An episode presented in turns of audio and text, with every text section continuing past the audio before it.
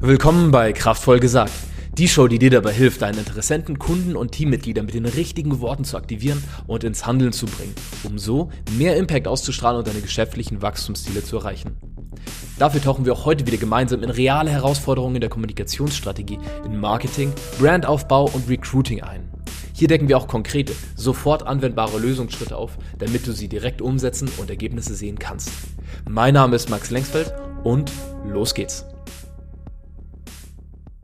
Herzlich willkommen zu einer neuen Episode. Mein Gast heute ist Christoph Bludau, der Mitbegründer von Mitovo, einer SaaS-Lösung, also Software-as-a-Service-Lösung aus Deutschland, beziehungsweise genauer gesagt Hamburg oder Harburg bei Hamburg, für Recruiting, Termin- und Lead-Funnels, also Wege, qualifizierte Termine im Online-Marketing zu generieren.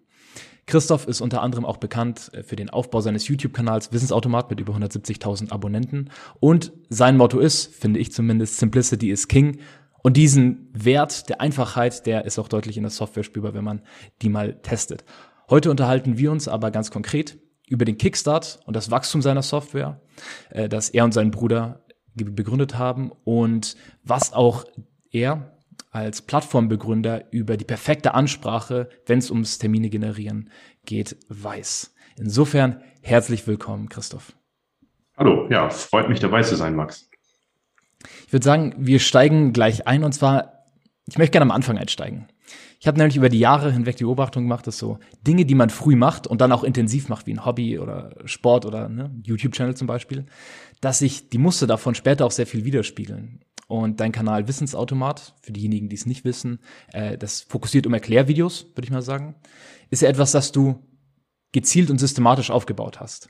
Und ein Freund von mir, Kojo, hat auch einen größeren YouTube-Channel aufgebaut mit Erklärvideos. Und dahinter steckt ja eine ganz gezielte Strategie. Da musst du dich mit Algorithmen auskennen, mit den Wörtern, die die Maschinen verstehen. Wie kam es bei dir dazu und was, hat, ähm, was hast du jetzt für das Software-Business daraus mitgenommen? Ja, äh, wie kam es zum YouTube-Kanal? Ähm, ja, das war im Abitur noch, da saß ich dann noch und ähm, habe dann einfach in der Freizeit damals noch einen Gaming-Kanal aufgebaut und irgendwann kam halt der Kanal Wissensautomat, kurz nach dem Abitur halt.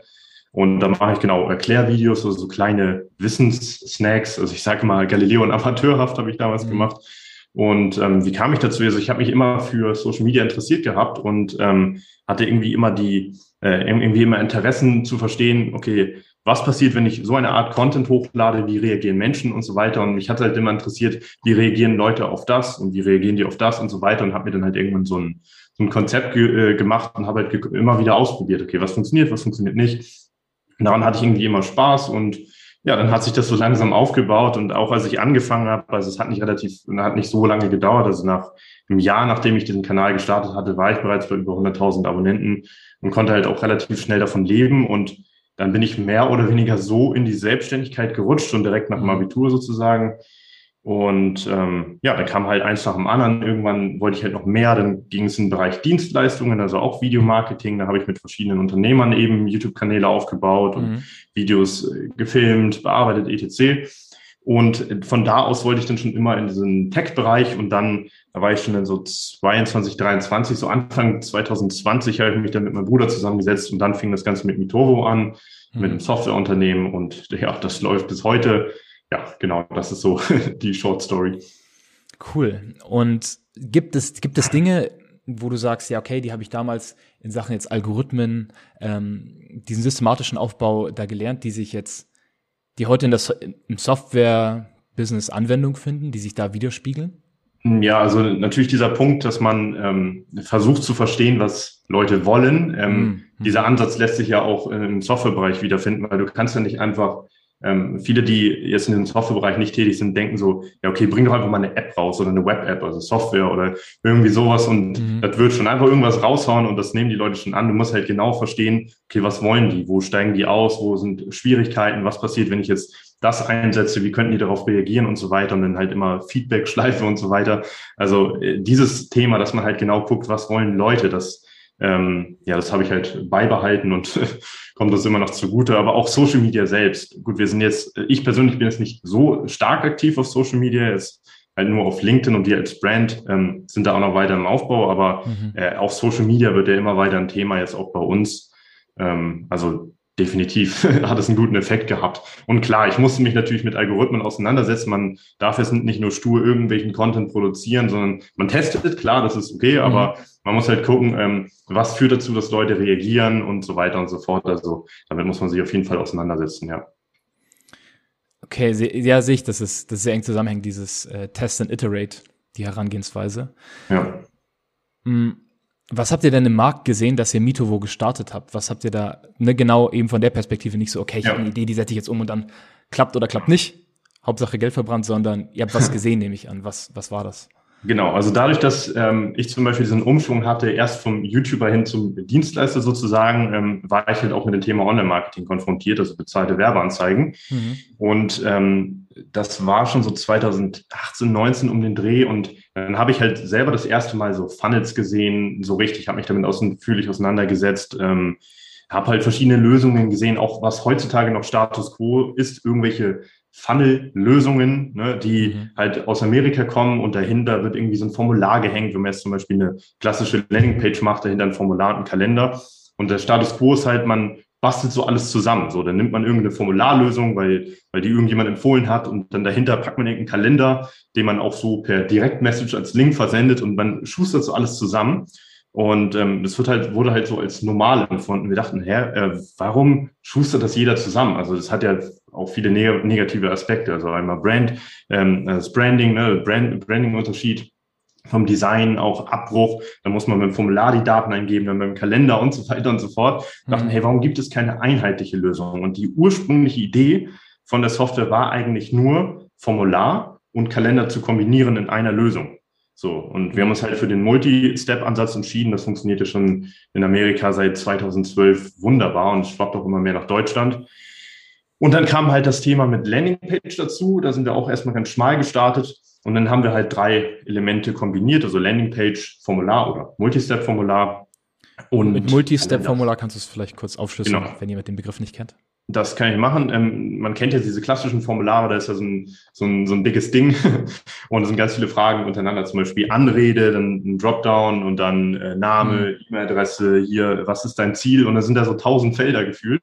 Und wenn du da als User raufkommst, besonders wenn du Performance-Marketing machst oder kalten, kalte Besucher darauf sendest, dann kann es dazu führen, dass Leute abspringen. Und wenn du jetzt diesen äh, Fragebogen sozusagen herunterbrichst, Frage für Frage, dann führt es halt dazu, dass man bei jeder abgegebenen Antwort ein Mikro-Commitment sozusagen gemacht hat und das äh, bewirkt, dass man eher dieses Formular beendet, dass man sich langsam durchklickt, zum Beispiel mit so Klickplättchen, ähm, das haben wir in der Software oder äh, so Textfragen, dass man zum Beispiel erstmal anklickt, ja, in welcher Branche bist du zum Beispiel, wenn man jetzt einen Sales-Funnel baut mhm. ähm, oder ne, wenn du einen Recruiting-Funnel baust, äh, äh, welche Ausbildung hast du, und dann klickt man da was an, dann so beschreibt man ein bisschen was von dir, dann kommt eine Textfrage und man wird so langsam durchgeführt. Das ist sozusagen mhm. ein Multistep-Formular. Ich habe auch langsam das Gefühl, gerade auch weil du Recruiting erwähnt hast und diese Einfachheit von Multistep-Formularen, ja. dass äh, gerade auch Recruiting mehr und mehr in die Richtung geht. Und das ist für äh, Leute, also für diese, für diejenigen, die hochqualifiziert sind und um die auch mehrere Arbeitgeber letztlich buhlen, dass für die ein großer USP fast ist, wenn es ein simpler Bewerbungsprozess ist. Ähm, das habe ich jetzt erst erlebt. Wir schalten Anzeigen mitunter auch für Softwareunternehmen und ja. äh, das eine ist aus Berlin und da haben wir eben unterstrichen, dass es keine lange Bewerbung braucht, weil letztlich benutzen die auch ein Formular, ein Multistep-Formular und das das sorgt halt dafür, dass man es halt schneller lieber ausfüllt. Das ist eine ganz andere Herangehensweise als, okay, jetzt muss ich mir ein Anschreiben ausdenken und das in Briefformat packen, obwohl es ja eigentlich dann doch per PDF an eine E-Mail angehängt ist, wo ich ja auch Text reinpacken kann, was alles super kompliziert ist. Und diese, diese Einfachheit, diese Nutzerfreundlichkeit, die sehe ich halt bei euch auch, wenn ich, ne, wenn ich in Mitovo reingucke. Und mh, hm, das ist auch also auch weil du es erwähnst, beim kalten Traffic springen Leute ab, wenn es kein Multistep-Formular ist oder springen vermehrt ab. Äh, das ist wirklich eine Sache, die unterschätzt wird. Leute arbeiten halt stark an den Worten und das ist auch wichtig, aber es ist nicht nur wichtig, welche Worte man verwendet, sondern wie man, in welchem Rahmen man die platziert. Und wenn du halt eine, eine sehr, sehr volle Zeitungsseite quasi vor dir hast als Landingpage, ist schwieriger, als wenn du einen klar lesbaren Claim als Headline hast und dann weißt, was du als nächstes zu tun hast.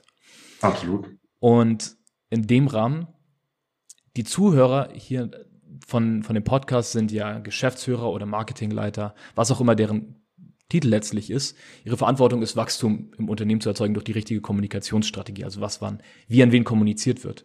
Und ihr als Plattform seht ja da viele, viel an Kommunikation, viele Kunden, die da durchgehen, viele Kunden, die viele Leads sammeln, A in Recruiting und B in Sales beziehungsweise Erstgesprächsszenarien. Was seht ihr denn wieder und wieder dort funktionieren, so als roten Faden? Ja, ja, ich gehe jetzt einfach mal auf das Recruiting-Thema jetzt ein. Ja. Ähm, also allgemein funktioniert natürlich immer gut. Ich gehe jetzt gleich auch auf so, auf so Feinheiten ein, aber allgemein ist natürlich, äh, Geld funktioniert immer, so, so hart es oder so stumpf es auch ist. Wenn man jetzt überschnitt, durchschnittliches Gehalt bezahlen kann, dann kann man das auch gerne kommunizieren oder mhm. wenn man jetzt Fahrgeld anbietet und so, das funktioniert immer gut. Oder auch, was du schon gesagt hast, dass man in den Copies, also in den Werbetexten zum Beispiel auf Facebook, kommuniziert, dass man sich in zwei Minuten bewerben kann. Das ist einfach nur so eine Basis, sozusagen, Ne, man hat jetzt ja keinen Lebenslauf parat am Handy, man passt sich so an die Gegebenheiten an von Social Media, man kann sich dann zwei Minuten durchklicken, man macht die Angaben, Fachkräftemangel, ne? Äh, so, die, die User können sich sozusagen aussuchen, wo sie arbeiten können, sie sind gefragt auf dem Markt, zum Beispiel irgendwie Tischler oder sowas. Und wenn man dann heraussticht und sagt, jo, du kannst dich in zwei Minuten bewerben, kommt natürlich gut an und kennt man noch nicht so häufig, auch wenn Social Recruiting immer mehr ähm, an Relevanz gewinnt und immer mehr es einsetzen. Aber erstmal zu den Feinheiten. Ähm, also was grundsätzlich gut funktioniert und was auch den feinen Unterschied macht in äh, 2022 und ja aufwärts, ist klare Kommunikation. Ich führe das jetzt auch weiter aus, weil mhm. man, man kennt es ja häufig, man äh, liest so, so Floskeln wie zum Beispiel flache Hierarchien oder mhm. äh, wir sind ein innovatives Unternehmen, das 1988 gegründet wurde oder was weiß ich, irgendwie sowas in der Art. Äh, ähm, ja, wird dann kommuniziert oder was weiß ich, gratis Obst oder so. Also ja. da, da ist halt, da ist halt nicht so, da ist halt nicht so viel dabei. Und wenn man jetzt schon sowas, also das sind ja valide Punkte an sich. Ne? Also einmal diesen Wortlaut, den überliest man, wenn man es jedes Mal liest, aber man könnte ja auch sagen, flache Hierarchien könnte man auch umschreiben, zum Beispiel sagen, ja, du hast direkten Kontakt zum Chef oder ähm, du trittst täglich mit einem Chef in Kontakt und arbeitest eng mit ihm zusammen. Das wäre die Umschreibung meinetwegen davon. Oder äh, Obst, ähm, dass man gemeinsam an der Gesundheit arbeitet. Oder man hat auch ein Fitnessstudio, wenn man das meinetwegen äh, auch noch hat, dann kombiniert man diesen Gesundheitsaspekt. Das ist ja, sind ja alles valide Punkte, aber halt, wenn man so floskelartig seine, seine Werbetexte oder seine Copies beziehungsweise Anzeigen auf Facebook, Instagram und so weiter aufbaut, äh, dann ja, dann ist es nicht so schön. Deswegen klar kommunizieren. Wenn du jetzt auch noch dazu einen Tipp haben möchtest, um klare Kommunikation ähm, ja, herbeizuführen, ist, wenn man jetzt umgangssprachlicher schreibt, das hilft, wenn man sich die Anzeigen, bevor man sie veröffentlicht, einmal laut vorliest bzw. vorlesen lesen lässt. Und wenn es der mhm. Leser irgendwo stockt, dann merkt man, oh, da ist irgendwas in der Anzeige, ist nicht so ganz rund, das liest sich ja. irgendwie komisch.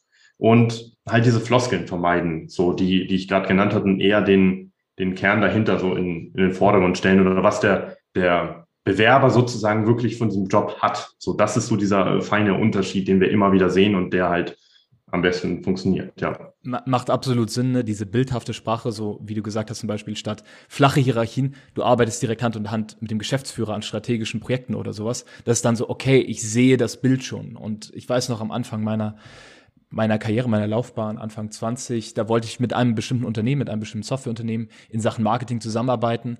Und da der Hauptsitz der Firma, es war zwar eine deutsche Firma, aber hatte internationale Standorte und da der Chef, mit dem ich gern zusammenarbeiten wollte, weil ich Vorträge von dem inspirierend fand, ähm, in Bulgarien saß, bin ich dann sogar nach Bulgarien gezogen. Damals habe dort eineinhalb Jahre gelebt und gearbeitet, ein Land, wo man jetzt nicht direkt denkt, okay, das ist cool zum Auswandern.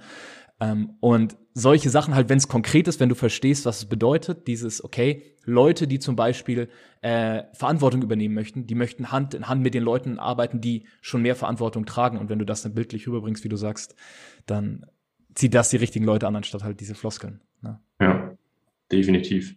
Ja, das ist so ein, so ein Punkt, aber auch genauso Employer Branding ist so ein Punkt, also die, die Werte, die man nach außen transportiert, dass man genau analysiert, was möchten die Bewerber, was sind als Unternehmen meine Vorteile. Wenn man das genau ausarbeitet, äh, hat es halt auch Vorteile, weil du kannst halt genau die, die Leute ansprechen, die du willst. Was jetzt bei, bei Facebook jetzt zum Beispiel ist, es gibt ja neue Diskriminierungsrichtlinien, die treten jetzt auch morgen tatsächlich, also am 7. Dezember in Kraft. Also wir nehmen jetzt am Nikolaus auf. Mhm. Ähm, das ist halt, man kann halt jetzt nicht mehr Alter targetieren, sondern es ist offen. Und man kann auch nicht mehr nach Geschlechtern targetieren und so weiter, MWD, die ganzen Punkte und so weiter, ist ja, ist ja Pflicht, das muss man ja unterbringen. Aber dadurch, dass es so offener ist, das Targeting, ähm, kann man auch trotzdem den Facebook-Algorithmus zum Beispiel helfen, dass er lernt, welche Leute will ich im Funnel haben, mhm. indem man jetzt zum Beispiel die Kommunikation besser macht. Wenn man jetzt zum Beispiel ähm, jüngere Leute anspricht, dann will man vielleicht äh, coole Videos haben. Ich habe auch schon Recruiting-Ads gesehen, wo irgendwelche äh, TikTok-Videos verwendet wurden, wo dann die Mitarbeiter irgendwie ne, ähm, in, in, in Arbeitsuniform irgendwie äh, irgendwelche Tänze gemacht haben oder so. Oder wenn man jetzt hm. alteingesessene Mechatroniker oder so will, die über 40 sind, die haben dann vielleicht keinen Bock auf Montagefahrten, weil die vielleicht eine Familie in Hamburg haben oder so und dann haben die keine Lust, irgendwie quer durch Deutschland immer fahren zu müssen. Und dann wäre das auch so ein Punkt, wenn man das kommuniziert, dass man halt die anspricht, obwohl ähm, ähm, ja die Diskriminierungsrichtlinien zum Beispiel jetzt bei Facebook online gegangen sind. Also Kommunikation ist schon äh, sehr wichtig und dass man genau ausarbeitet, wen will man denn da haben und das halt auch rüberbringt, plus halt die Vorteile in einer klaren Sprache. Spannende Insight auch mit der äh, Facebook-Richtlinie ab morgen. Vielen Dank dafür. Ähm, wenn wir jetzt einen Schritt zurücknehmen, also von dem, was eure Kunden machen, zurück zu eurer Softwarefirma. Ähm, Software as a Service ist ja eine sehr, sehr, also eine, eine Nische, die jetzt zum Beispiel im Venture Capital Bereich sehr mit sehr hohen Multiples bewertet wird. Das heißt, äh, wenn so eine Firma gekauft slash verkauft wird oder in die investiert wird, dann wird die, ja, werden die Umsätze sehr stark hochgerechnet im Vergleich zu einer Branche, sagen wir mal, vielleicht Gartenbau, weil da halt mehr Wachstum generell als Branche drin gesehen wird. So. Dementsprechend gibt es auch viele SaaS-Companies, die starten und viele Softwares, die abheben. Was waren denn die größten Hürden bei euch zum Wachstum, die mit den ersten Kunden zu starten, sich hervorzuheben? Ähm, gerade wenn es verschiedene Anbieter gibt, da hervorzustechen. Was waren so die Hürden ähm, für euch? Ja, also, also zuallererst einmal, also die ersten, also okay, ähm, grundlegend, wir sind eigenfinanziert. Ne? Also wir haben jetzt nicht gestartet mit Investorengeld, wir haben das sozusagen selber mitgebracht aus vorherigen Aktivitäten. Das ist so sozusagen die erste Hürde. Jeder kann sich vorstellen, wenn man eigenfinanziert, ne, das man muss genau gucken, wie, was stellt man mit seinem Geld an. Ähm, das nur so vorweg, aber natürlich auch die Entwicklungszeit. Ne? Also wir haben jetzt ja kein, wir sind jetzt ja nicht mit einem mega Team deswegen auch gestartet. Wir hatten jetzt ja nicht irgendwie äh, 50 Entwickler im Haus, sondern mhm. wir haben das angefangen ursprünglich mit mit drei Mann halt und jetzt inzwischen sind da sechs Leute involviert, aber ähm, das war halt so die Herausforderung. Mit drei Leuten alles irgendwie koordinieren, dann das ist ja nicht so, wenn du jetzt eine Dienstleistung zum Beispiel machst, dann kriegst du halt upfront zum Beispiel Geld und wenn du jetzt eine Software launcht, ne, dann verkaufst du halt niedrigpreisig in der Regel ein Produkt, wofür die Leute halt monatlich zahlen. Und am Anfang, wo du die Software entwickelst und noch gar kein ähm, Kunde oder Nutzer dabei ist, ähm, ja, äh, ne, da verdienst halt nichts. Und dann musst du halt die ganze Zeit entwickeln, du musst gucken, was wollen die Leute, du musst mit sehr vielen Leuten sprechen. Und wir selber haben, als wir angefangen haben, äh, mal mindestens ein, ein, halbes Jahr gebraucht, dass wir fertig waren, also das so entwickeln konnten, dass wir es launchen konnten. Und dann brauchen wir noch weiteres, ein weiteres halbes Jahr, um das komplette Feedback von den ersten ja, Leuten, von den ersten 100 Leuten irgendwie reinzubekommen, dass, dass wir halt entsprechend die Software dahin ausrichten können, wie sich die Leute das wünschen. Und das war so die Herausforderung. So die, der erste, das erste Jahr ist halt ähm, nicht ohne gewesen, sage ich mal. Ja. Hattet ihr dann die ersten Klienten für euch an Bord, bevor ihr letztlich gelauncht seid mit der Software, also quasi Pre-Launch, äh, schon die ersten Leute, die gesagt haben, hey, sobald das live ist, bin ich dabei? Oder habt ihr das erst gemacht, nachdem ihr die erste Version veröffentlicht habt? Nee, wir haben, das ist jetzt auch so ein kleiner Hack, das wissen vielleicht auch viele schon, aber äh, vielleicht auch nicht. Ähm, wir haben, bevor die Software überhaupt existierte, haben wir sozusagen schon die erste Landingpage beziehungsweise Website online gebracht und haben quasi mit Punkten, wo wir dachten, okay, das sind Vorteile von der Software, die haben wir so nach draußen gestellt und haben geguckt, wer trägt sich jetzt ein? Würde, wer würde jetzt auf Te Software testen drücken?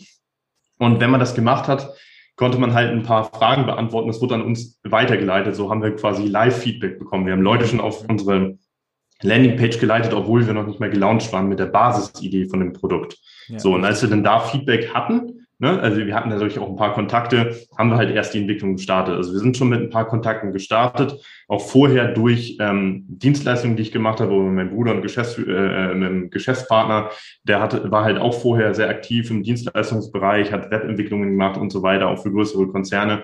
Und wir sind halt schon mit ein paar Leuten sozusagen gestartet. Also ein paar haben schon von Anfang an getestet und hatten auch schnell Partner, also Leute, die zum Beispiel Trainingsprogramme anbieten, die auch im Online-Marketing-Bereich tätig sind, die dann halt ein paar ähm, User raufgesendet haben, also ihre Kunden. Und ja, so konnten wir dann halt schneller, relativ schnell ja Feedback auch bekommen. Genau. Cool. Und das, was du gerade sagst mit, den, mit dem Questionnaire, also dem, dem Fragebogen, den ihr hattet, bevor ihr letztlich mit der konkreten Software-Version der ersten gelauncht seid, ähm, erinnert mich an das, was du vorhin gesagt hattest mit dem Multistep-Formular und schnelle Bewerbung in nur zwei Minuten mhm. für Fachkräfte anpreisen, ähm, wo ich den Hörern auch noch was mitgeben möchte. Und zwar eine, eine, eine Sorge, die man dann haben könnte, auch in eurer Situation, wenn ihr einfach äh, dann einen Fragebogen habt, ist, was ist, wenn sich die zu viele Leute melden? Bei euch wäre jetzt vielleicht nicht so schlimm, weil ihr das ein bisschen aussortieren könnt und in die Software einarbeitet. Ähm, aber wenn ihr jemand zum Beispiel Bewerber sammelt und ein Multistep-Formular nutzt und dann sagt, okay, nur zwei Minuten, äh, die Bewerbung dauert nur zwei Minuten und dann ist die Angst gerechtfertigt, warte mal, was, wenn sich da 500 Leute jetzt bewerben, die kann ich ja gar nicht alle abarbeiten, dann sind da vier, äh, fünf Wochen Wartezeit dazwischen ähm, mindestens.